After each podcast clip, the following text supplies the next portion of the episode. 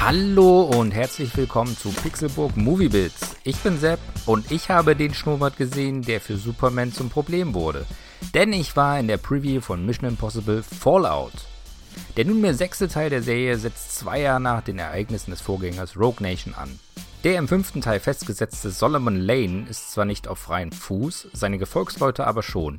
Diese stören zu Beginn einen Schwarzmarkthandel und gelangen so in den Besitz von waffenfähigem Plutonium.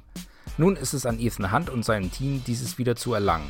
Diese Jagd führt wie gewohnt um die Welt und hat wie ebenfalls gewohnt jede Menge Action zu bieten. Man kann ja von Tom Cruise halten, was man will, aber auf der Leinwand liefert er einfach ab. Vor allem eben als Ethan Hunt. Die Rolle ist einfach sein Ding. Es macht Spaß, ihm dabei zuzusehen. Daran ist er natürlich nicht nur alleine schuld. Die Freude kommt auch aus dem Zusammenspiel mit seinem Team, das wieder von Simon Peck und Wim Rames verkörpert wird. Auch die sind alte Hasen der Serie und das merkt man. Neben diesen dreien gibt es aber auch weitere bekannte Gesichter. Rebecca Ferguson übernimmt wieder die Rolle der Ilsa Faust, Alec Baldwin spielt erneut Alan Hunley und Sean Harris ist noch einmal Solomon Lane. Und das dürfte meines Wissens nach ein Novum sein, denn bisher ist, glaube ich, kein Bösewicht zweimal in der Serie aufgetaucht.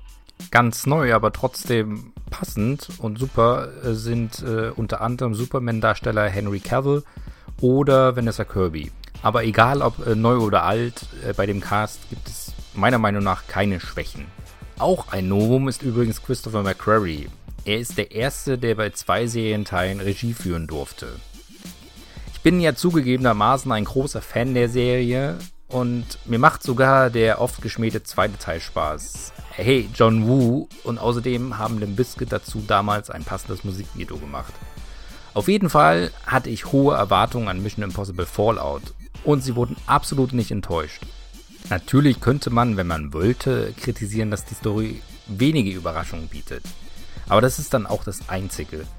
Die Action ist wieder mal großartig. Das Schöne daran ist, dass auf hektische Schnitte verzichtet wurde. Man kann allem immer folgen. Das heißt, egal ob wilde Verfolgungsjagd mit Autos, Hubschraubern oder sonst was oder einfache Schlägereien, man weiß immer, wo wer gerade ist und das ist wirklich sehr angenehm. Und leider ist das eher eine Seltenheit, äh, was Actionfilme angeht.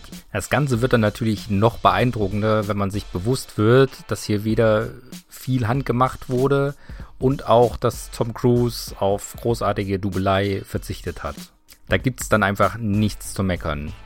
Nebenbei schafft es der Film übrigens auch wieder ein angenehmes Level an Humor zu halten. Es darf gelacht werden, er driftet aber nicht in den Klamauk ab.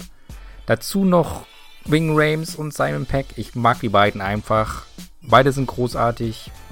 Alles in allem super Paket. Ich habe Mission Impossible Fallout, wie gesagt, in der Preview gesehen. Dafür musste ich leider 3D in Kauf nehmen und das hat der Film meines Erachtens einfach nicht nötig. Wahrscheinlich hat es gar kein Film nötig. Mir ist nur eine einzige Szene aufgefallen, bei der der 3D-Effekt so ein bisschen genutzt wurde. Da kann man dann aber auch, glaube ich, drauf verzichten und hat nicht die ganze Zeit ein konstant dunkleres Bild. Der Film startet heute am 2.8. regulären deutschen Kinos.